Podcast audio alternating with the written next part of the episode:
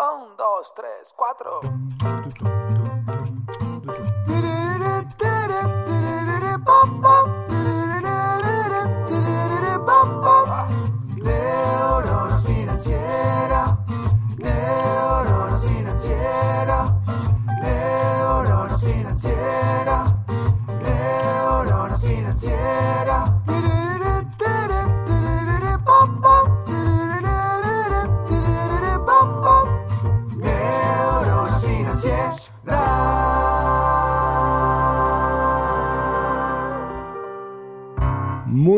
Días, tardes, noches para todos. Bienvenidos a un nuevo episodio del podcast Neurona Financiera. Mi nombre es Rodrigo Álvarez y hoy eh, episodio especial. Hoy el, estudio se metió adentro de la valija, se salió a pasear y con una vista hermosa del puerto del buceo estamos en World Trade Center junto con, con- con Gastón y con Santiago de, de Gletiri. Vamos a estar charlando de mercados financieros, mercados financieros aplicados a Uruguay. Vamos a estar hablando de mercados financieros internacionales, de herramientas y un montón de cosas que creo que todos deberíamos saber. Así que bienvenidos, Gracias, muchas gracias. por favor. Eh, para presentarte vos, Gastón, que es más divertido que te presente yo. Muy bien. Bueno, eh, como decías tú, Rodri, mi nombre es Gastón, Gastón Becker. Trabajo en Cangletir hace seis años ya. Tuve un pasaje de cinco años por la mesa de operaciones.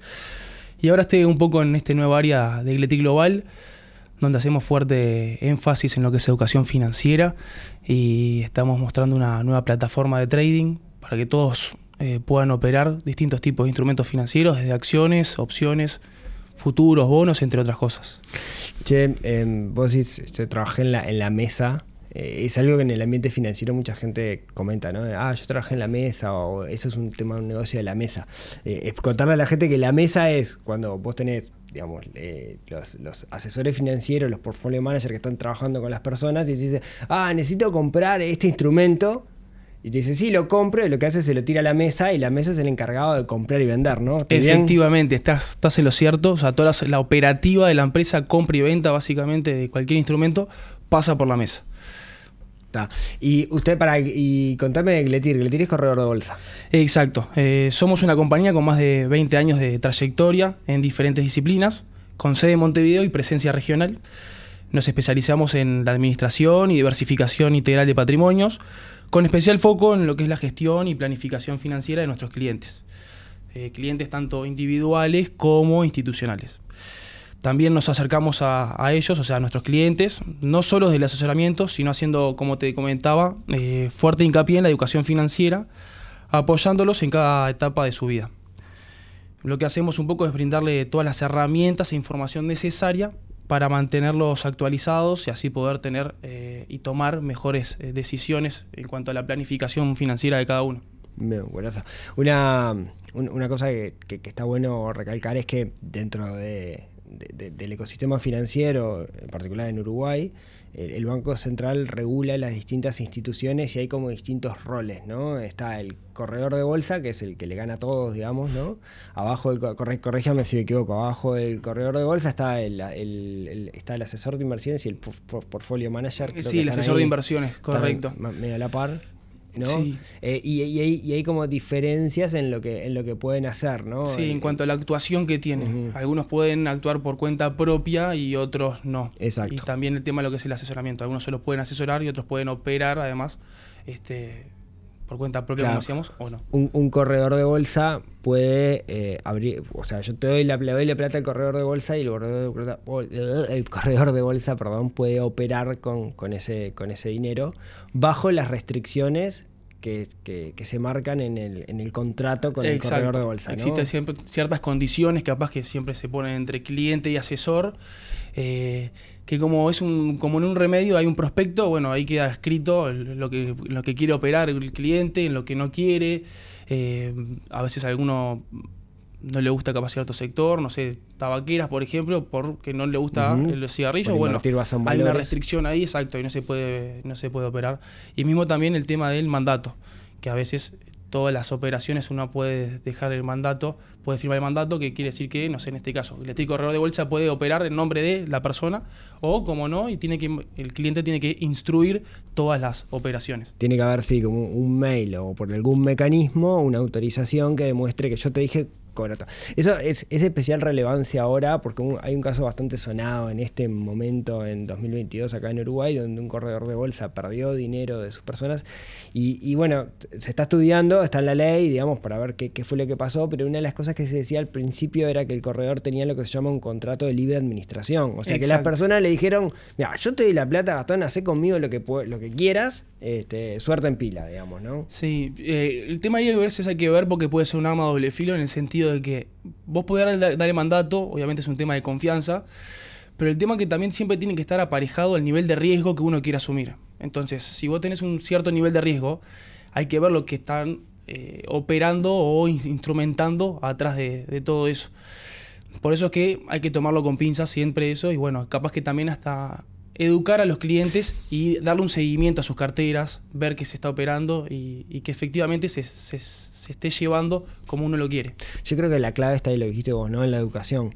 Eh, o sea, al final del día, siempre nosotros, los, los mortales, cuando vayamos a invertir, tenemos que pasar por un intermediario. Siempre. No, no tenemos forma directa de comprar un- una letra, un bono o una acción golpeando la puerta del Banco Central o de cualquier institución.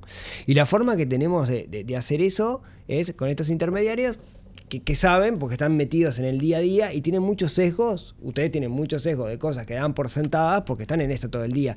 Y ahí está nuestra obligación como inversores, que es estudiar sin transformarse en el super experto, pero al menos tener las básicas, ¿no? Totalmente. Para poder entender qué es lo que nos estamos metiendo. Eh, entender cuáles son las figuras que hay, que estén reguladas por el Banco Central, eso primero, eh, porque es lo que te garantiza que hay un alguien que avala que esa persona tiene las credenciales como para poder invertir, eh, y, y entender qué son los mecanismos, no capaz a fondo, no entender, yo qué sé, hablamos hace un ratito de la frontera de eficiencia, no sé qué, no sé cuánto, pero al menos sí poder entender algunos conceptos básicos de lo que son y los riesgos que implica, ¿no? Sobre todo saber cuál es nuestro perfil de riesgo y tener el objetivo de inversión. De acuerdo, sí, mismo eh, esa educación tiene que estar presente eh, desde los primeros pasos en nuestra vida, considero yo, y- y también tiene que estar presente para cualquier tipo de trabajo u oficio. Un médico tiene que saber este, instrumentar sus ahorros, como en cualquier oficio u otra carrera. Así que sí, de acuerdo con, con eso que comentás. Así que educación sobre todo, bueno, este es el- Sobre todo. de alguna manera este es el objetivo de, de- de por qué estamos acá y, y de lo que estamos eh, charlando. Bueno, muchas gracias eh, Gastón. Eh, también nos acompaña eh, Santiago eh, y vamos a estar charlando con Santiago de algunas cosas en par- particular que a mí me, gustan mucho, que está relacionado a, Uruguay. Una de las cosas que pasa en el mundo de las inversiones es que cuando te pones a leer es todo afuera, ¿no? De hecho hay muchos referentes locales que lo único que te hablan es de acciones y cosas por el estilo y me parece que hay un mercado local, no es tan grande como nosotros quisiéramos, hay un mercado local y ustedes se metieron a, a jugar en ese, en ese mercado. Santiago, ¿cómo, cómo estás? ¿Cómo estás, Rodrigo? Bien, súper bien. Me alegro, me alegro. Sí, este, a nivel local hay varias alternativas de inversión.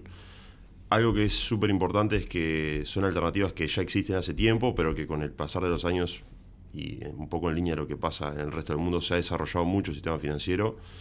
Ha habido avances en muchas cosas, quedan otras varias pendientes, pero este, hay, tenemos instrumentos de corto plazo, como son las letras de regulación monetaria, se llaman. Son los instrumentos de corto plazo donde, donde el Banco Central lo usa como su, su alternativa, su vehículo para controlar la cantidad de dinero, que es un financiamiento de corto plazo, no más de un año. Después tenemos instrumentos de más mediano plazo y largo plazo, que son eh, notas del Tesoro emitidas por el Ministerio de Economía y Finanzas y también bonos del Tesoro. Este, estos, estos activos están denominados tanto en pesos como en unidades indexadas y hasta dólares. Este, siempre hablamos dólares y seguramente muchos estén más familiarizados con la inversión en dólares porque la estructura de ahorros eh, en el mercado local suele ser dólares acá, no, no es tanto pesos. Y bueno, desde Gletir estamos tratando de impulsar esa cultura de ahorro. Sí en dólares porque no hay que desestimar que el dólar es una moneda de ahorro. Nosotros tenemos consumo de muchos bienes este, y servicios en dólares, por lo cual uno no puede dejar de mirar el dólar como moneda, pero sí uno está mucho más dolarizado de lo que debiera estar, porque el peso juega un rol preponderante en lo que es diversificación y otros aspectos que está súper minimizado.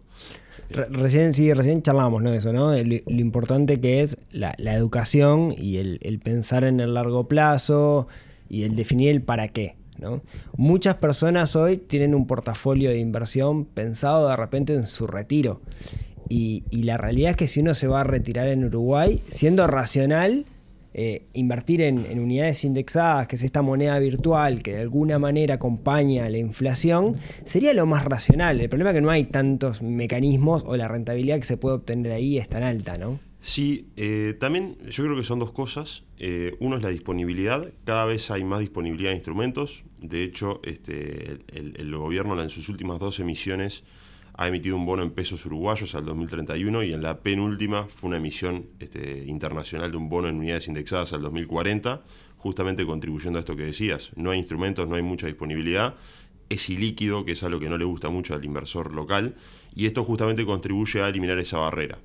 Este, después, por otra parte, lo que tiene, y hay algo que, que, tampoco es muy hablado, es que la UI sostenidamente, en lo que es el siglo XXI, si se quiere, le ha ganado al dólar en periodos largos de, de, de tiempo. Si uno mira del 2000, 2001. 2002, mismo, 2002 arrancó la... Bueno, la, la UI arrancó en 2002, pero eh, viendo la inflación, si se quiere, la unidad indexada arrancó en junio del 2002, este, siempre ha triunfado o ha ganado la unidad indexada en periodos largos contra el dólar, lo cual es un poco contraintuitivo porque uno piensa que, bueno, los pesos, una vez que el dólar trepa y pasa de, no sé, como pasó de 40 a 44 en la crisis, este, en la crisis hablo del 2020, en la pandemia, dice, bueno, pero el dólar me protege contra esto. Pero justamente lo que estamos viendo es que estamos en periodo, actualmente estamos en periodo de desaceleración global de la economía, sin embargo el dólar pasó de máximos de 44 y lo tenemos cercano a 40, 40 y medio. Es una de las principales monedas que se ha apreciado este, en lo que va del 2022. Por lo cual tenemos un, una doble lectura ahí. Por una parte sí protege en algunos momentos el dólar, pero no hay que desestimar ni, subestimar el rol que tiene el peso este, a nivel local, que es un diversificador por naturaleza. Sí, nosotros vivimos eh, en, una realidad bimonetaria en, en, Uruguay, que la damos como que es la vi, como que es así, pero en realidad son pocos los países de Latinoamérica que tienen una realidad bimonetaria como la nuestra, ¿no? Porque Argentina no hables en dólares, eh, Brasil son o más grande del mundo, digamos, no lo saques del, del real. Eh, después, yo qué sé, en, en, Chile tienen la UEF, que es parecida a la unidad indexada, Correcto. en Brasil también tienen un paralelo, y de hecho, ir a un cajero automático y sacar dólares, en América lo puedes hacer en Ecuador, en Panamá, en Uruguay y para de contar. En Colombia querés comprar dólares y tenés que dejar la huella digital de las 10 manos, sí. de los 10 dedos, perdón, porque por, por, medio del narco y no sé qué, no sé cuánto. Nosotros vivimos una realidad bimonetaria y es normal también que pensemos en invertir en dólares y más lo que se quemaron con fuego en la tablita, ¿no? Esa generación piensa en el dólar y piensa esto es la moneda fuerte. Los hechos dicen, como vos decís, los hechos dicen que la inflación, o sea, esa moneda virtual que la unidad indexada ha subido más que el dólar en el largo plazo. Exacto. Si uno mira, o sea, la UI hoy vale en torno al 4 a 5.60, sí. 5.50 por ahí más o menos. Este, pero arrancó en 1 en 2002. O sea que es un índice que se ha multiplicado por 5.5 en cuestión de 20 años. Y el dólar en el 2002-2003, ponele antes de, de, de la crisis, valía 10, 12, 13 y ahora está en 40. O sea que ya meramente por el mero hecho de que uno arrancó en 10 y está en 40 y uno arrancó en 1 y está en 5, estamos hablando de que solo sin tomar tasas, sin tomar nada, la UI fue un instrumento superior o que ha tenido resultados superiores del siglo, de, de, inicio del siglo con respecto al dólar. Sí, lo, lo, que es jodido es que no es plata que ganás, porque si, bueno, tengo una UI, gano, es, es plata que no perdés. ¿no? Exacto. Ese es el problema. Si guardaste dólares, si guardaste dólares, perdiste. Perdiste poder adquisitivo, correcto. Eh, y conseguir una, una rentabilidad en dólares que le gane a la inflación tampoco es tan sencillo, ¿no? No porque las tasas históricamente, o por lo menos en, gran parte de lo que es el siglo XXI, han estado por debajo al 1, en torno al 0, en este, desde la salida de la crisis del 2008, que, que lo que se llama el quantitative easing que hizo la Reserva Federal, se encargó de dejar toda la estructura de tasas, es decir, todas las tasas en dólares, pegadas en cero o cercanas al cero para justamente fomentar el consumo y otras vías de,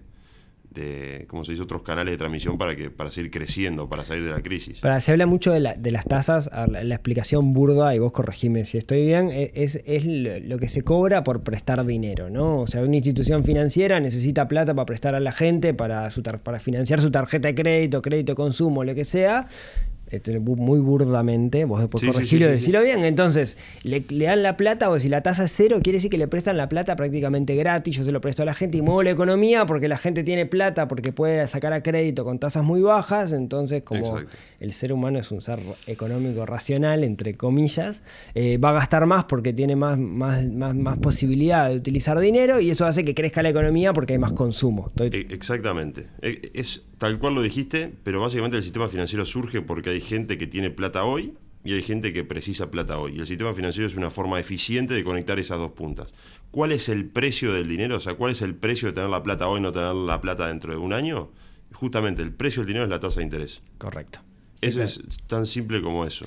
Bien, y hoy, va- va- vamos por Uruguay, ¿no? Hoy el, el Banco Central está, bueno, está bien, el, ban- el comité, el, ¿cómo es el CAPCOM que se llama? El Copom. Copom, qué lindo nombre. que el Copom, este, yo cuando era Y chico... no es una copa grande, es No. eh, simplemente que... Me me hace acordar de Capcom, que era unos videojuegos de cuando yo era Street Fighter. Street Fighter y todo Claro, eso. sí, sí, ¿sabes? sí, sí. Eh, eh, eh, viene en una, viene en una, una, mo- viene movida por dos lados. Por un lado, viene subiendo las tasas, ahora nos metemos en eso, pero por otro lado también hay como una movida más macro que es queremos independencia del sistema político, ¿no? Porque la, la Fed, uno ve esta- habla de, de- de esto y habla de la Fed siempre, ¿no? La Fed subió las tasas, la Fed es como, el, entre comillas, el Banco Central de, de Estados Unidos, con- más o menos, y, y- tiene cierta independencia del, del sistema político. No, no, no viene Trump cuando estaba Trump y le dice, vos hace esto, lo hacía, digamos, pero por Twitter, pero no necesariamente le, le puede obligar. Y acá el Banco Central tiene una cuota política y viene intentando decir, che, necesitamos independencia porque la economía tiene que pensar en el largo plazo y cinco años poco para, para, para poder hacer políticas. Totalmente, es eh, la Reserva Federal, que es la, principal autoridad monetaria de, Estados Unidos, es un ejemplo en materia de independencia este, y, en otros aspectos por cómo se manejan. La realidad es que el Banco Central ha avanzado mucho estos últimos años en ese sentido. Si uno mira hoy en día, y antes de pasar a las tasas, eh, ¿cuál ha sido lo más, o, o- o en- por lo menos en mi opinión, qué ha sido lo más meritorio que ha hecho el Banco Central? Y yo creo que las dos cosas más importantes es, primero, la credibilidad en lo que uno dice versus lo que uno hace, y segundo, el anclaje de expectativas, que son dos bastiones a la hora de, hacer política monetaria que, que- que una autoridad debe tener en cuenta. Tiene que setear las reglas claras del juego y tiene que de alguna forma anticipar lo que va a pasar en la medida se pueda, ¿no? Porque justamente economía es tomar decisiones en incertidumbre y, tiene su, su cuota de dificultad, pero justamente de acá a X cantidad de tiempo poder decir, bueno, yo estoy comprometido con esta variable y con este con el seguimiento, en este caso de la inflación, y me voy a comprometer a tomar estas acciones futuras para asegurarme de eso. Y eso es algo que, por más lógico u obvio que parece, es algo que es imprescindible para uno poder hacer política monetaria. Si no, no- estamos justamente este, frente a un marco de incertidumbre que no te permite tomar decisiones o planificar las decisiones futuras. Sí, lo charlábamos antes de arrancar a grabar, ¿no? Es, es, es interesante el, trabajo que tiene ese comité porque eh, manejar la economía es, yo siempre meto el mismo ejemplo, es como manejar un transatlántico. No es que yo haya manejado un transatlántico, pero alguna vez, alguna vez Joal me dijo ese ejemplo para algo, ¿no? Es uno mueve el timón y tenés que esperar un rato para ver Claro. si, si el lugar para donde va realmente es donde vos querés ir, ¿no? Y más o menos, más- me, estoy- capaz me escucha un marino y dice la bestialidad que está diciendo. Yo repito una cosa que ¿Qué escuché alguna vez, sí. Pero eh, a lo que voy es que lo, lo que hace el, el- el comité, el, el- Capcom, que no, el Copón, es mueve un poco el volante, sube las tasas y mira ciertos actores de la economía, que son encuestas que hace el Banco Central, ¿no? que son los empresarios o ciertas personas que están en el mundo financiero, financiero y le dicen, che, acá vamos a mover el volante, porque yo creo que si muevo el volante para acá voy a llevar la inflación al 6%, ¿no? ¿Qué, qué opinas? Y, y esa gente dice 7, 8, dice, pucha. Tengo que mover un poquito más el volante y de repente se junta y suben las tasas de nuevo. Pero en realidad, como vos no podés visualizar que lo que vos estás haciendo en realidad tenga los resultados que vos querés, dependés de esa expectativa de actores relevantes del mercado. Lo que volvemos a de que la economía es una ciencia social, ¿no? Exacto, e- exactamente. Es, la forma más objetiva de verlo. Digo, tenés, tenés dos formas de, ver qué es lo que te pide el mercado. Hay encuestas expectativas, que es la parte, digamos, subjetiva, donde directamente vos le preguntás a la persona, este, eh, ya sea tanto para empresas o para personas o agentes del mercado que participan, ¿qué pensás de acá a 24 meses que va a valer la inflación y cuánto va a estar el dólar y cuánto va a ser el crecimiento del PIB y demás. Y después hay otra que es igual de interesante, que son las variables que están implícitas. Es decir, hoy en día, por ejemplo, la tasa a 30 días vale en torno al 10,60, 10,70 y la tasa a 90 días vale en torno al 11,10, más o menos. Este, esto se está moviendo todos los, todo- todas las semanas, así que eh, tiene un margen de error. Pero implícito en la estructura de cómo están las tasas hoy, se está, se está infiriendo que el Banco Central va a actuar de tal o de, ta- de tal o de cual forma. Claro. Que eso es algo que el Banco Central usa mucho para y, y que se usa mucho a nivel de, de la gestión para, para el, el cómo están formadas las expectativas si uno tiene que tomar algo que es objetivo, que es lo que es, un número, que es Claro. la de 90 días que vale 11.10. Claro. Este, y la de 30 días que vale 10.80. Ahí hay implícitamente a, a 60 días hay una tasa y hay distintos tipos de, de acciones in- involucradas. Y No. eso es lo... En- en- a ver, pa- para Doña Pocha, diría Nico, eh, si yo hoy el Banco Central dice, vamos a sacar una letra de regulación monetaria a 90 días a una tasa del 7, ¿no? Quiere decir que te va a pagar un 7%. Entonces, che, na- nadie me, ¿qué- ¿por qué pasó que nadie me compró esta tasa? Esta letra, perdón. ¿Por qué nadie me compró la letra? Y tal, nadie te compró la letra porque los agentes de economía no confían en que 7% le gane la inflación. Es más fácil hacer otras cosas para no perder como que se te inflación y eso. Entonces, cuando vos vas validando, cuando vas liberando, digamos, letras, vas validando qué es lo que opinan los actores de la, de la economía, ¿no? Algo así. Exacto, y es un proceso que eh, para esos, estos dos tramos, 30 y 90 días, que es lo que, el- si se quiere, lo que más se puede controlar, que es el tramo corto de la curva, todos los días se miden los agentes que van directo a, la- a lo que llaman las licitaciones en el mercado primario y lo que valía el Banco Central. Y ahí hay una sintonía fina y un juego entre el banco y los principales agentes que, que forman precios. Entonces, esa es otra, otra variable, el, el- el sentimiento, el apetito por instrumentos este, también está medido ahí, además de lo que obviamente decíamos de las encuestas de expectativas y demás. Sí.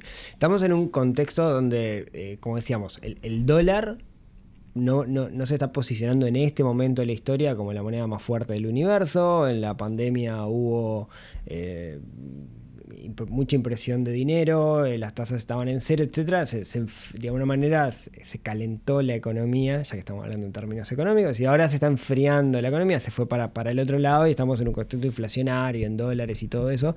Entonces, parece interesante poder invertir en, en instrumentos. Vos mencionabas, bueno, tenemos bonos en pesos y bonos en unidades indexadas y tenemos letras de regulación monetaria. Ahora, yo quiero invertir en letras de regulación monetaria, tengo que pasar por un corredor de bolsa, tengo que ir a la licitación. eh, me, suena complejo para mí ser humano.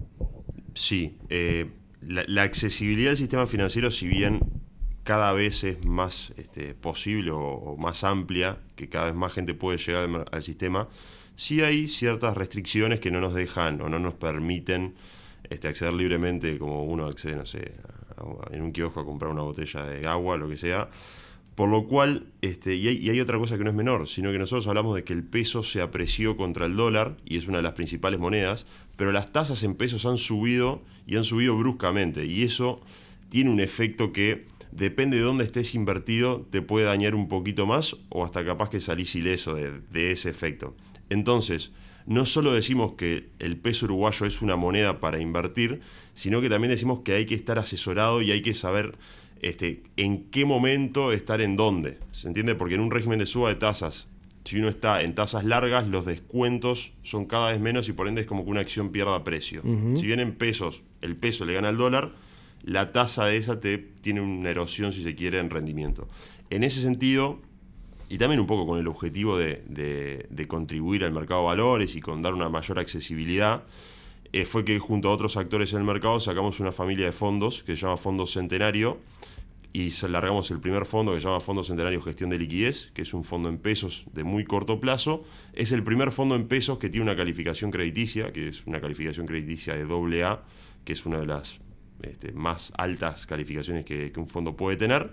Por lo tanto, este, en ese sentido, en el poder gestionar y poder recomendar el, peso, pero estando seguro de que está, va a ser gestionado por expertos, por un equipo que está en el mercado, lanzamos esta alternativa para, para que justamente todas las disponibilidades de corto plazo puedan estar invertidas, tanto de personas como de, de- de empresas, pueda estar invertida en este, en este fondo, que va teniendo un sesgo a invertir en letras y en notas, con un sesgo más bien corto, por eso el nombre de gestión de liquidez, pero a su vez aprovechando, dado que en el mercado suelen haber ciertas ineficiencias que con, con- con conocimiento uno puede aprovechar y puede darle un mayor rendimiento a, a- la persona, a la persona física final, este, que, que justamente es lo que nos hace decir, bueno, sí puedes comprar letras, pero también entrar en el fondo y diversificar. Es más fácil, es práctico, los mínimos son súper bajos, estamos hablando de 10.000 UI en el primer depósito, después se puede poner de a 5 o 10 mil pesos, eso este, se puede.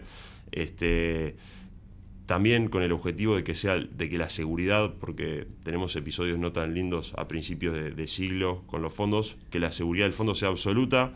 Este, hay una descentralización en- en- entre cinco actores, tenemos un auditor externo, tenemos un asesor legal. Este, Gletir en este caso es el portfolio manager, el que se encarga de las inversiones. Valores Afisa es la FISA, el responsable ante el Banco Central por, por la gestión del fondo. Deloitte es, el auditor, o sea, está- estamos hablando de agentes de primera línea, justamente para contribuir a dar una, una solución eficiente, por una parte, pero también que sea práctica y que sea accesible para todo el mundo. Bien. Pero porque dijiste un montón de cosas, yo los voy a, los voy a traducir a, a lenguaje humano, si, si me permitís.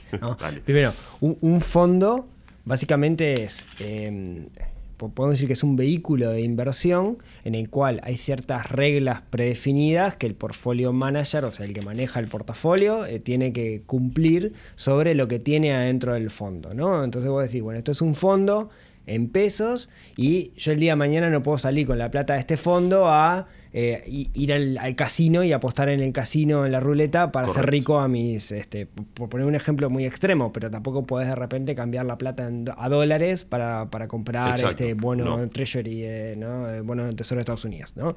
Eh, eh, eso por un lado, está definido qué es lo que hacer. Y vos decís, este fondo en particular está muy pensado en letras y está muy pensado para notas del tesoro en unidades indexadas, etcétera, etcétera. Por un lado. Después dijiste, eh, está regulado ante el Banco Central y eso es súper importante, ¿no? Eso quiere decir, fueron al Banco Central, le dijeron queremos hacer esto y el Banco Central les dio el ok. Y después dijiste, tiene una calificación crediticia y eso es sumamente importante, ¿no? Porque, de nuevo, no es Juan Pérez que se pone a operar no sé qué, sino que viene un auditor externo, en este caso Deloitte, y le da una nota que la nota es un medidor de riesgo. Básicamente Exacto. lo que dice es esto del riesgo AA es prácticamente no tiene, no tiene riesgo. Bueno, el riesgo está, está- No, ni siquiera tiene mucho riesgo porque es a corto plazo. O sea, no tenés ningún instrumento a largo plazo. Y es un medidor de todo tipo de riesgo. De riesgo de las inversiones, es decir, que, que no estés invertido en algún otro, algún otro instrumento o crédito que tenga que sea malo, pero también es de cómo está armado el fondo, Claro. que esté descentralizado, de la capacidad de quienes lo gestionan, de la parte este, de quienes tomamos las decisiones para el fondo, que uno, no- o sea, si uno hace un fondo, pero imagínate que quienes toman las decisiones nunca accedieron al sistema financiero o no conocen el sistema financiero, eh, no te digo que estés a la deriva, pero sin duda que es más endeble la estructura. Claro, claro.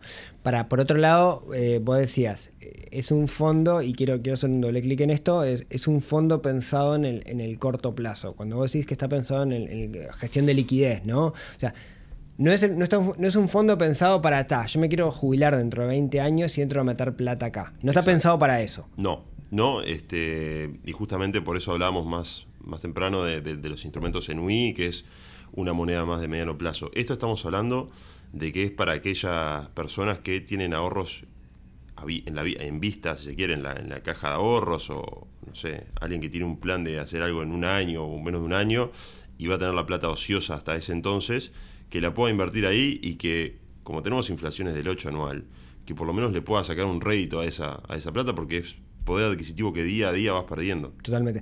Yo te, para, te pongo un ejemplo, ¿no? Yo soy un fundamentalista de un concepto que le llamo el fondo de emergencia, que es tener cierta cantidad de plata guardada por si el día de mañana los astros no te favorecen y, nece- y necesitas, digamos, sacar plata de un lado, para no ir corriendo a pedir plata y sacar un préstamo que a la larga, digamos, te genera interés negativo. Yo soy fan de tener eh, un- un- plata guardada para eso. Pero tiene algunas condiciones el fondo de emergencia, que, que no es simplemente la tengo en una cuenta de banco. Eh, por un lado es no perder dinero contra la inflación. Esto acá Sí. se cumple, digamos. Exacto. Lo otro es tener liquidez, porque la emergencia no sabes cuándo te puede venir, digamos, ¿no? Tiene que tener cierta liquidez. ¿Cómo es la liquidez de este fondo? Yo pongo la plata y cuándo tengo que esperar para poder sacarla. Justamente es, es uno de los, de, de los principales fuertes que tiene el fondo. Y para poner un ejemplo, este, si uno deposita el dinero hoy, al fin del día ya está trabajando, es decir, ya estás invertido en el fondo. Y si vos precisás el dinero pedís el- lo que se llama el rescate o la solicitud de, reintegro del, del dinero y al otro día tenés, contás con el dinero. Este, Ah, es súper líquido. es súper líquido. Bien. Exactamente. No es una caja de ahorros en el sentido de que no tenés la plata inmediatamente, porque la plata está invertida, pero como está invertida en- en cosas que son líquidas y que son fácilmente transaccionables, podemos ser competitivos a la hora de, de definir cuál es la ventana de rescate, porque es salir a, eh, como decía Gastón, la mesa de operaciones sale a hacer las transacciones que tiene que hacer y rápidamente puede acceder a, a pagar el dinero. Por lo tanto, este, es súper competitivo en ese sentido. Por, por otro lado, eh, una, una de las cosas que tiene que tener este, este fondo de emergencia es, bueno, también, le tiene que ganar a la inflación. Y muchas veces los fondos lo que hacen es, para ver cómo van a rendir en el futuro, uno lo que se fija es cómo rindió en el pasado. Ahora, este fondo es relativamente nuevo, ¿no? No, tenemos un track record de 10 años de cómo viene caminando. No, no tenemos un track record. Eh, uno, por lo general, lo que, lo que suele asesorar, lo que suele decir cuando justamente preguntan esto, porque un fondo, como decís, de- que salió el 23 de marzo, este, estamos en agosto, o sea, estamos hablando de que tiene cinco meses aproximadamente.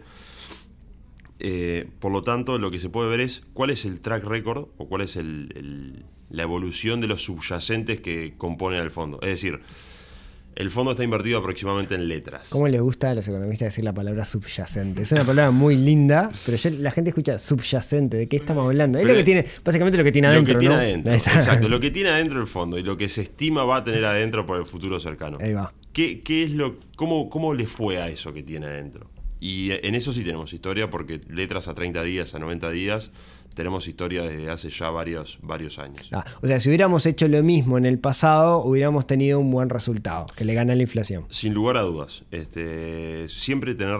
eh, uno, digo, contra, la, la otra pregunta es: ¿contra qué me mido? Si en definitiva vos la plata la vas a dejar en una caja de ahorro al cero, este, Ah, justamente claro. el, el objetivo de este fondo es que el rendimiento sea una línea recta, que no tenga ninguna variación de precio abrupta que, que te permita tener o, o mucha ganancia o mucha pérdida en un día. Este, pero estamos en la parte más segura de, de- de todo el espectro de activos que, que componen a, a los activos del gobierno. Sí. Entonces, O sea, es donde- el fuerte y al medio es esto. Donde, el- básicamente. donde el Banco Central no pague las letras de regulación monetaria, vamos a tener problemas mucho más grandes. Exacto. que- que- que el fondo, ¿no? Eh, de hecho, en, en la crisis del 2002 no hubo default, por ende este fondo hubiese caminado en, en- Claro. en la crisis del 2002 también. Este, tenés el tema de que el dólar se fue de 10 a 30, pero eso, es ajeno y, corresponde a otras cosas. O sea, estamos hablando de que nunca hubo un default en la historia del país y estamos apostando a que dentro de todos los activos estamos yendo a lo más seguro, no estamos yendo a las notas o a los bonos que son más largos, que es para otro perfil de, inversor o para otro ob- objetivo de inversión. Estamos yendo a la parte de corta, 30 a 90 días. Bien. Sí, si querés, compite en cierta medida con tener una cuenta en unidades indexadas. De alguna manera, la, cuenta en unidades indexadas, lo que pasa es que sabés que le empata a la, inflación y tenés los costos de la cuenta. Tenés los costos de la cuenta, tenés rigideces a la hora de, en algunos casos, ¿no? A la hora de retirar. Este, ahí hay, hay- hay que ver que, hay muchas rigideces que, te ponen a la hora de, de- gestionar la cuenta. Acá esto es- podés poner, podés depositar todos los días si querés y podés hacer retiros Sí. todos los días. Si las cuentas de unidades indexadas están limitadas usualmente en la cantidad, etcétera. Y acá vos, vos lo mencionaste al pasar, pero eh, una empresa de repente tiene capital de giro, ¿no? O sea, cobras el día de mañana, no sé, por decirte alguna empresa, ¿no? Un millón de pesos. Ese millón de pesos eh, lo- te lo vas a gastar a fin de mes para pagar los sueldos y tenés la guita parada. eh, Esa plata la podrías colocar en el fondo y de repente de ese millón de pesos le ganaste, no sé, Sí. mm, sí, mil, dos mil, diez mil pesos, depende. digamos. E- Exacto, es que uno. es- la plata, hay, hay, hay plata que está capaz que 10, 15 días al mes este, quieta, que uno dice, bueno, ¿para qué la voy a colocar? Pero 10 días, 10, 15 días al mes por 12 meses, estamos hablando de que es un tercio del año. Claro. Entonces, un tercio del año tenés con una inflación del 8 o 9 o lo que sea, esperemos que sea menos, pero con una inflación alta, para o históricamente alta, tenés plata que está quieta. Por lo tanto, es un motivo de. Debería llamar la atención Claro. y decir, che, pero yo esto lo puedo estar ahorrando, lo, lo podría estar aprovechando más de lo que realmente lo estoy aprovechando. Claro. Nos pasa a todos, digo. Toda plata que esté en la caja de ahorros, viste, que, que no son necesidades de súper imprevisto, de que si tenés que desembolsar algo hoy o. Digo, eh, todo eso tiene que estar trabajando porque justamente estamos en un país con, con una inflación histórica relativamente alta. Y, y es, eso es lo, que, es lo que tratamos de ofrecer, lo que, la, la alternativa que tratamos de brindar. Bien. ¿Cómo, ¿Cómo cobran ustedes sobre, sobre el fondo? Es un, se cobra un fee de administración, es una comisión por administración que se cobra diariamente es del, va a s- eh, estamos en proceso de readaptación y va a ser del 1.40, que ya debería estar por, en- por O sea, es entrar en 1.40 dividido 365 y todos Exacto. los días se descuenta eso del total un del fondo. 365 avos, si se quiere, este, todos los días, exactamente. Bien. Después, obviamente, que, que mismo por Letir, si se suscribe un cliente de Letir, no tiene ni costos de entrada ni costos de salida. Es decir, solo se cobra lo que el fondo le cobra a cada uno de los cuotapartistas. Bien. Y una cosa interesante por los instrumentos que componen el fondo, no hay una carga impositiva sobre esto, no pagás su IRPF porque es letras y las letras no pagan, Exacto. o notas y las notas tampoco pagan. De vuelta, vos vas a pagar impuestos en tanto los activos que están adentro del fondo paguen impuestos. Y hoy por hoy lo que tenemos es el 100% en activos soberanos, por lo tanto no hay impuestos. Este, tampoco está alcanzado por el IP. Este, de vuelta, si uno invierte a fin de año el impuesto al patrimonio, pero este, son distintos... eh, la parte fiscal es algo que siempre preguntan y hay que tenerlo claro. Sí, sí, sí. Para ahí lo que dijiste del impuesto al patrimonio, esto es una cosa así, ¿no? Hay, a, a- partir de cierto patrimonio que una persona tenga, paga impuesto al patrimonio, en particular sobre fin de año, creo, ¿no? Se calcula, esto, esto JTG lo digo yo por las dudas. Esto se, se calcula, porque, porque tal, cosa me caen a mí, ¿no? Pero se calcula, por decir algo, 31 de diciembre, no sé si el 31 de diciembre, pero dice, a ver, ¿cuán- Rodrigo, ¿cuánto patrimonio tenés? Yo tengo 10 millones de dólares, ojalá. Perfecto, tenés que pagar impuesto al patrimonio. Ahora, si yo fuera listillo, diría, ¿sabes qué? Estos 10 millones de dólares que lo tengo en plata, los voy a poner, los tengo en pesos. Suponemos, lo voy a poner en el fondo centenario el 31 de diciembre, lo saco el 3 de enero y no pagué impuesto a patrimonio. Exacto. Es eh, una, una casuística más o menos así. Sí, digamos, no, no está pensado para ese No está pensado para eso, pero la está, verdad. El, el- el- objetivo puro del fondo es rentabilizar esa- esos ahorros a corto plazo. Está, pero es una realidad que, que la- cuando yo tengo ciertos activos, no necesariamente con Letir, ¿no? Si yo compro letras de regulación monetaria, Sí, también. la- no voy a pagar Letras, impuesto al patrimonio o notas porque no, no se cuentan dentro del, patrimonio. ¿está? Eso va- vale la pena mencionarlo. Eh, oja- ojalá, es un lindo problema para tener, ¿no? Es un lindo problema, exactamente. Oja- ojalá, ojalá tuviéramos. Tal cual- tal cual lo decís. Igual, igual no tengo muy claro cuánto es, hasta a partir de cuándo empezás a pagar el impuesto a patrimonio, pero era, medio obsceno, ¿no? Sí, sí, son montón, Sí, que- sí, sí. Este, no sé si alguien. No que- representan al, al- al promedio, digamos, de. No está escuchando de- de podcast nosotros. esa persona, Eh, seguramente. seguramente no. No, seguramente no, seguramente no. Bueno, pero se sorprenderían, ¿eh? Eh, Bueno, che, eh, no sé, ¿algo, algo más, Santiago, que nos quiera comentar sobre, sobre el fondo? Para abrirlo, eh, gletir.com. Eh, eh, está la página de los fondos, que Ah. es www.fondoscentenario.com.uy. Ahí está información de cuáles son todos los subdistribuidores. Es un fondo abierto que es, Letir lo distribuye, pero también es distribuido, es distribuido por otras instituciones ¿Otros financieras. Por, tal, por, por lo tanto, se puede acceder a través nuestro o a través de los subdistribuidores. Pregunta difícil, ¿tengo que firmar papeles o lo puedo abrir por la web? Se puede, se puede abrir por web, sí. Bien. Se puede abrir por web. De hecho, la cuenta en Gletir, este, para ciertos montos, si se quiere, este, es una cuenta que se abre autogesti- se autogestiona y se, se abre automáticamente vía web.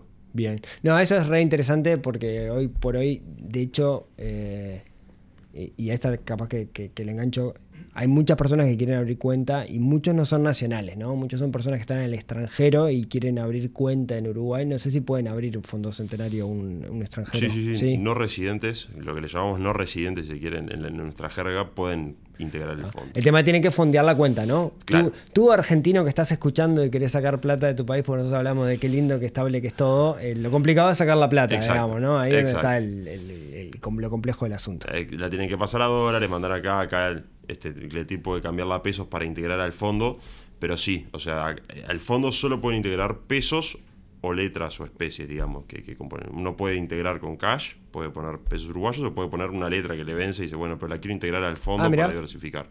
Son dos, dos tipos de, de integración. Qué interesante. No es un fondo lo que se llama bimonetario, o sea, no es dólar y peso, Claro. sino que es solo en pesos. Bien. Che, para antes de, de terminar, una, una pregunta, y esto es, no tiene que ver con, con el fondo, en, en tu, en tu rol de, de esto de macroeconomía, que yo sé que, que te gusta y cosas por el Sí. estilo, eh, tema inflación en, en Estados Unidos, ¿no? Que estamos en máximos históricos, etcétera. Eh, he hablado con muchos actores del mercado que su visión es que en realidad va a bajar en cualquier momento, que viene bajando y que se va a estabilizar y va a volver ese 2,9, 3% histórico que tienen medido desde siempre. ¿Vos qué, qué opinas al respecto? Bien, eh, opino un poco en el medio de, de estas dos, de estas dos visiones. Yo creo que la inflación en el nuevo en Estados Unidos no es, no es algo sostenible, es decir, este, hay factores externos o, de- o lo que se llama de oferta, de restricciones producto de la pandemia que están afectando y que están inflando los precios. Este, tampoco veo un horizonte, de o sea, no veo que de acá a 12 meses la inflación vaya a caer al 2, ni mucho menos. Yo creo que lo que se llama la inflación núcleo o la inflación core, que es la inflación de servicios, está, no está en el, en el histórico del 1,5, 2 como estaba antes del 2020, sino que ahora hoy en día con los registros y sacando el, tema de la energía, que también ha tenido un impacto muy grande en lo que es la inflación, este, hoy en día ese, ese núcleo está en torno entre el 3 y el 4. Así que si vos me preguntás, ¿a dónde, ¿hacia dónde veo que vaya a converger la inflación de Estados Unidos de acá a un tiempo prudencial? Seis de 6 a 18 meses, lo veo en torno entre el 3 y el 4 aproximadamente Bien. que va a depender un poco de las distorsiones que haya. Este, y por distorsiones decimos que básicamente en Asia eh, planifi- planificaron la producción de ciertos artículos con un cronograma de demanda y la demanda es otra. Hay más demanda y como hay más demanda y la oferta es menos, los precios suben. Claro. Es algo tan fácil como eso y fue lo que fue uno de los principales este, contribuyentes a, que la inflación empieza, a subir. Que el petróleo se haya ido por encima de 100 también. Pero así, eh, siendo resumiendo, siendo este, práctico, este, sí, yo creo que la inflación para poder, este, o se, se debería estacionar en torno al 4, si se quiere, más 4 que 3. Bien, bueno, igual es, como siempre, eh, eh, eh, es- se parece a la meteorología, ¿no? El, el modelo dice que esto es lo que va a pasar, se te junta un, este, una masa de aire frío que salió de la nada con una masa de aire caliente y te pone Correcto. una tormenta y el día de mañana a Putin se le, se le ocurre apretar un botón rojo y, Exacto. y- y t- y todas las predicciones desaparecen. Y eso que la gente muchas veces no entiende con respecto a la economía, ¿no? De que la predicción es basada en un modelo en función de cómo ha funcionado el mundo hasta ahora, pero Sí, pasan tomar- cosas y pasan. Tomar decisiones en, en un, en un mundo que cambia todos los días y pasan. Nadie hubiese. Nadie, nadie predijo la, la- la guerra en Ucrania, la guerra entre Rusia y Ucrania. Entonces, este, todo el precio de los commodities volaron. Y nadie iba- Nadie te podía haber adivinado que los commodities iban a subir entre 20 y 30% del año, mientras que todas las bolsas y las tasas estaban básicamente sangrando. Claro. Entonces, tienen esos componentes no anticipados que, que es justamente lo que, lo que lo hace lindo, pero lo hace desafiante el- Sí. el- la tarea de, de Eh, pronosticar. Que sí, es compleja, es, es- es sumamente divertida. Eh, para, en ese sentido, eh, y ahora me, me engancho con, con Gastón de nuevo, eh, uno, uno lo que puede decir es, bueno, veo que de repente los mercados están, no sé si tocaron fondo, pero las últimas semanas, digamos, como que repuntaron un, un poquito, dio un poco de luz verde, y, y en esto de eh, minimizar el riesgo, una de las cosas que uno puede hacer es tener portafolios diversificados, donde puedo tener parte en moneda local y parte en moneda extranjera, y sabemos que hay muchísimos más instrumentos eh, eh, en, en el mundo financiero a nivel dólar ¿no? que a nivel pesos, eso ni hablar. Y ahí nos metemos lleno a, a- de lo que es este lo- lo- los mercados financieros globales, ¿no? Invertir en acciones, ETF, bonos, eh, lo decía Gastón recién, no, opciones, futuros, no hagan eso, digamos.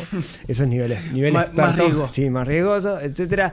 Para, y, y ahí ustedes, digamos, ¿cómo, ¿cómo pueden ayudar a las personas? Alguien que quiere meterse y quiere hacer sus primeras armas o, o quiere invertir en acciones o está fanatizado con, con Apple, no lo hagan. Eh, quiere, quiere invertir en acciones directamente. Eh, ¿qué, tienen? Bueno, ahora un poco, como comentaba al principio del, podcast, eh, con el advenimiento un poco de la fintech y, el deseo de abarcar un público más grande, ahora obviamente está todo a, la palma de la mano, los jóvenes ya pueden, este, autodidactas, pueden ver material en YouTube o en otros lugares y pueden aprender más eh, de, conceptos financieros.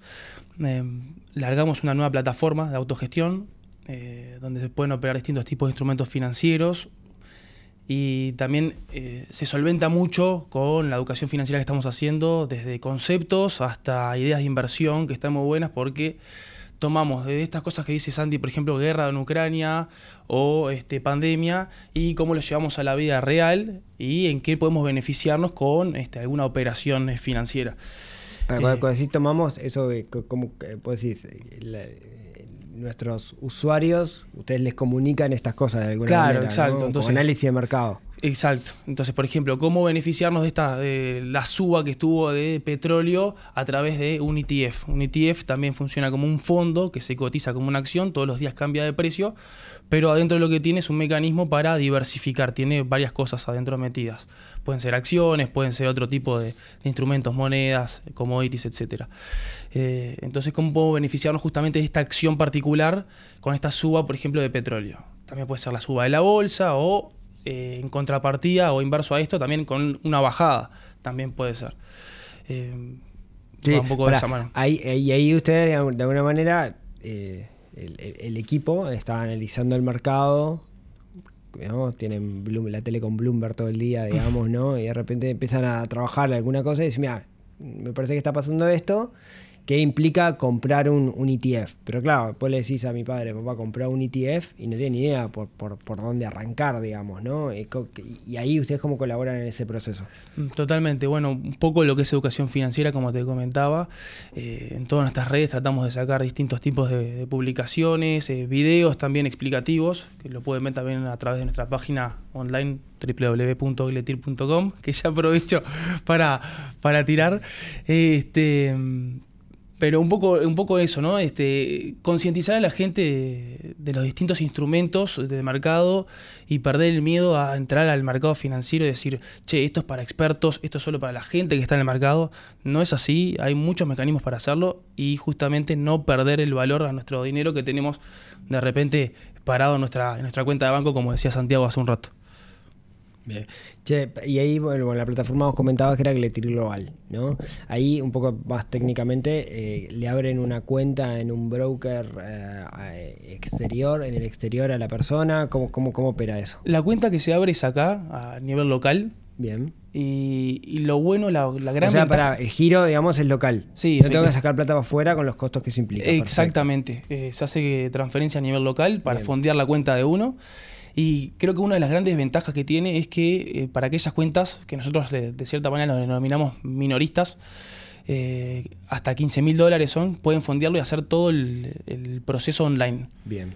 Llenar unos datos nomás, eh, frente y dorso de la cédula, y con eso ya pueden Abrir abrir, la cuenta. cuenta, fondearla y ya empiezan a operar. ¿Hay mínimo para abrir una cuenta? no hay mínimos, también otra de las grandes ventajas. Eh, o sea, puedo operar, puedo- si quiero comprar el día de mañana una acción de, no sé, un, el SPY 500 Por que ejemplo, sale de perfe- 420 exacto. dólares. Sí. Lo que necesito son los 420 dólares y nada más. Exactamente. El único inconveniente ahí que podemos eh, llamarlo inconveniente eh, son eh, los costos, cómo te va a quedar. Existen solo costos por operar, no existe costo de mantenimiento ni de custodia. Ah, el costo de la transacción, digamos, Exacto. no el trade. Entonces hay que ver ahí cuánto te pega en el monto que uno está invirtiendo eh, ese ticket. Claro. ¿No? Claro.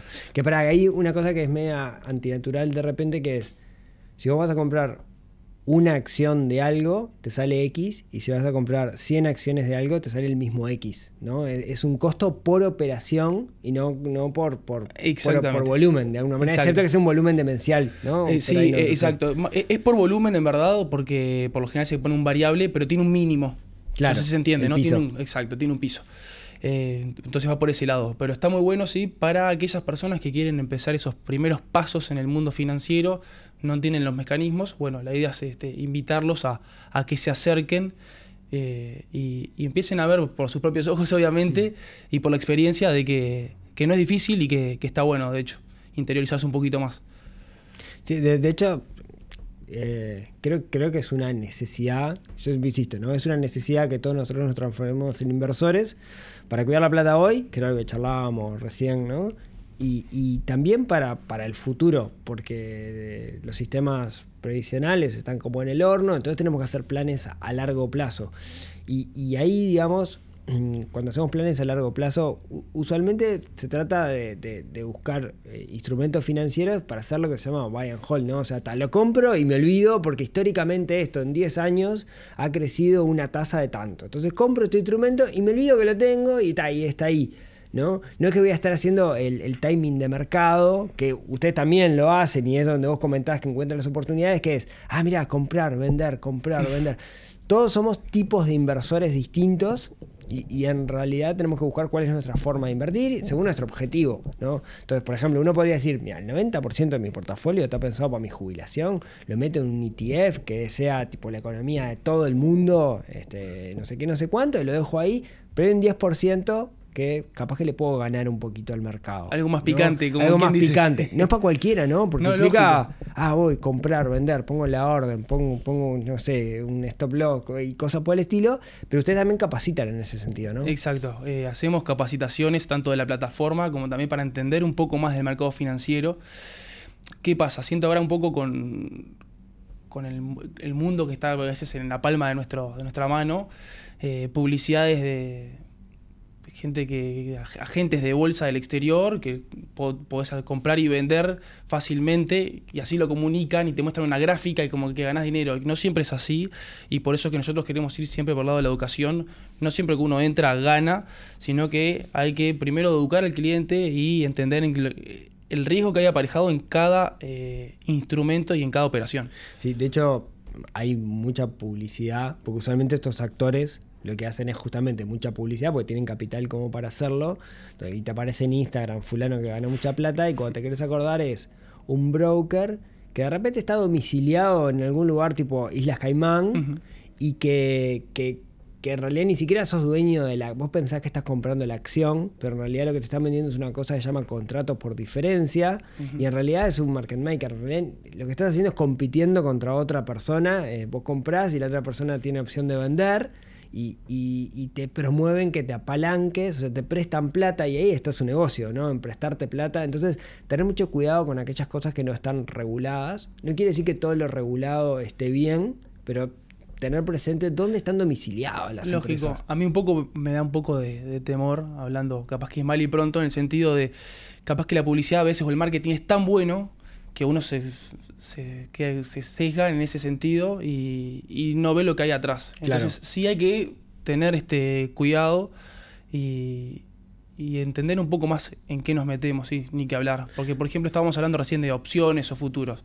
Y son instrumentos financieros bastante más complejos que una acción de entenderlo, o de un bono.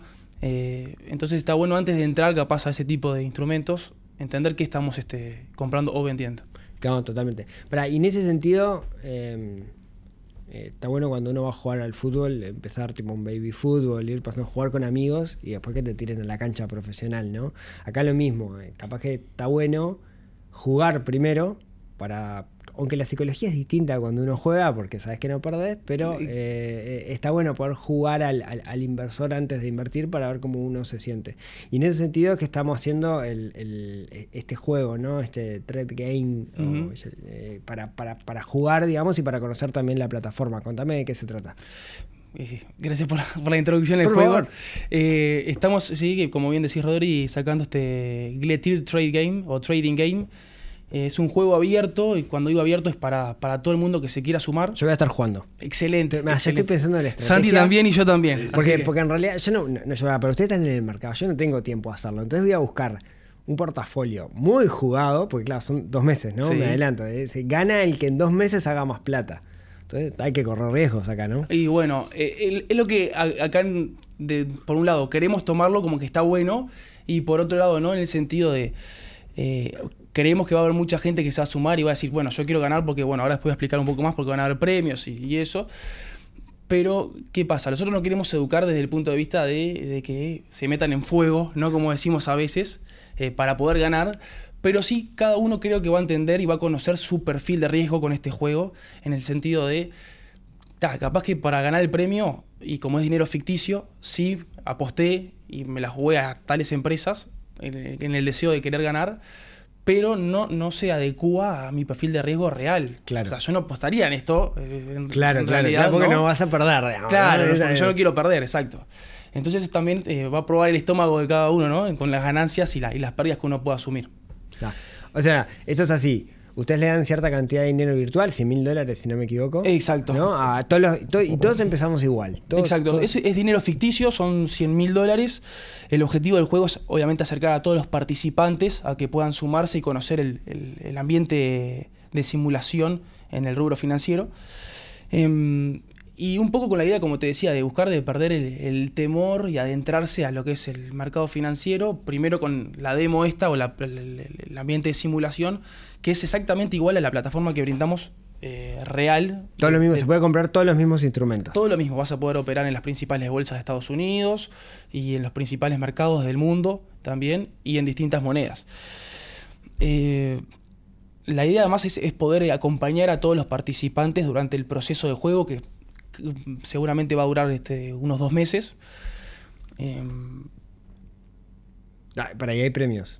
y van a haber premios. sí, a haber ¿Podemos, premios. podemos adelantar cuáles son los premios? Eh, O- o- Yo lo que, lo que puedo decir un poco acá es que van a dar que hablar un poco los premios y que en algunos casos es para tomarse algunas vacaciones para... Apa, ¿hay aviones de por medio? Hay aviones de por medio. bien, Hay aviones de por medio, así que bueno, Se va a pone estar muy picante, bueno. se pone Sí, picante. a la brevedad va a haber un poco más de, de información sobre, sobre el juego. Eh, también vamos a estar en- haciendo un foro digo, para los que tengan consultas y dudas durante el juego. O sea, la idea es que no estén solos, sino que los podamos este, ayudar y, y solventar también sus, sus eh, ideas de inversión a través de nuestra página y, y, bueno, y el, y el Instagram nuestro. Yo voy a, voy a, voy a, voy a jugar. O sea, ya estuve viendo. Y bueno, en una de esas capaz Ya- que te llevas las, las próximas vacaciones ya- para el 2023. Puede ser. Ya estuve viendo, ya estuve viendo ahí inclusive este. Pues claro, al- e- es muy distinta. Hay, hay lo que uno tiene que jugar con esto es con tiempo de mercado, ¿no? O sea, estar viendo lo que pasa y tener un poco de suerte también, ¿por qué no? También, lógico, ¿por qué no? Este, bueno, además de los premios, digo, eh, van a haber influencers también atrás, así que va a estar bueno porque va- creo que va a causar, causar mucho revuelo. Y algo, un concepto muy bueno me parece del juego es que vamos a, a aprender jugando, que es para mí... Sí, la mejor forma de aprender. Totalmente. Como estamos seteados.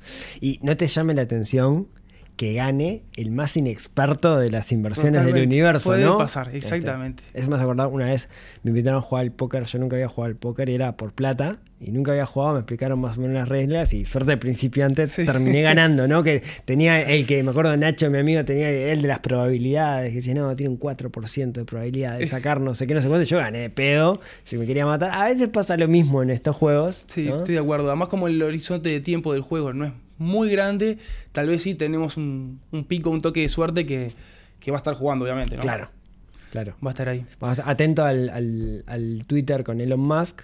A ver Sí, qué, qué- guaran- qué dice. guarangada dice, porque sabemos que el mercado opera en función de la guarangada que dice Elon Musk. Eh, O Exactamente. sea, va, a estar, va a estar mu- muy, divertido. Bueno, ¿te parece si, si cómo, cómo hace la gente para enterarse del juego? Vamos Este, a, a través de nuestras redes, eh, principalmente lo que es este Instagram, Gletir UI. Eh, eh, bien. Van a poder ver algún- algunos adelantos. La idea es empezar ya a comunicarlo la semana, en esta semana. Y, y, bueno, a través de nuestra página online, www.gletir.com, como, como dije más temprano, van a poder eh, hacer el proceso exacto para, para, para anotarse en el juego. Que dicho sea paso, los invito a todos, obviamente, y, y que pierdan ese, ese temor a, a- a entrar en el mundo financiero y que, bueno, puedan tomar un poco de riesgo ahora que, que lo pueden hacer. Claro, es la parte más divertida. Igual siempre pasa eso, ¿no? En, en- en la, la psicología que uno tiene cuando no es plata es, es muy distinta, ¿no? De la, del- es muy común la gente que, que estudia trading. Cuando digo plataforma de trading es porque permite comprar y vender, no necesariamente porque esté pensada para hacer day trading, ¿no? Que es esta disciplina de compro, vendo, compro, vendo y cierro operaciones al día. Y, y mucha gente lo que dice es que en, cuando estudia trading, en demo es el, el dios de la ganancia y cuando pasa a jugar con plata de verdad pierde todo, ¿no? Porque la psicología es muy, muy distinta. Totalmente. Pero me parece una forma espectacular también de, de entender algunos conceptos que son clave en esto de las inversiones, como yo qué sé, stop loss o poder leer una gráfica o poder hacer rayitas para ver la tendencia. Sí, eso está muy bueno. Que está buenísimo. Que la plataforma es una, son herramientas que te brinda mismo la Mm. plataforma para poder este, estudiar gráficas. También nos brinda informes, noticias que no encontramos en- en- comúnmente en los diarios.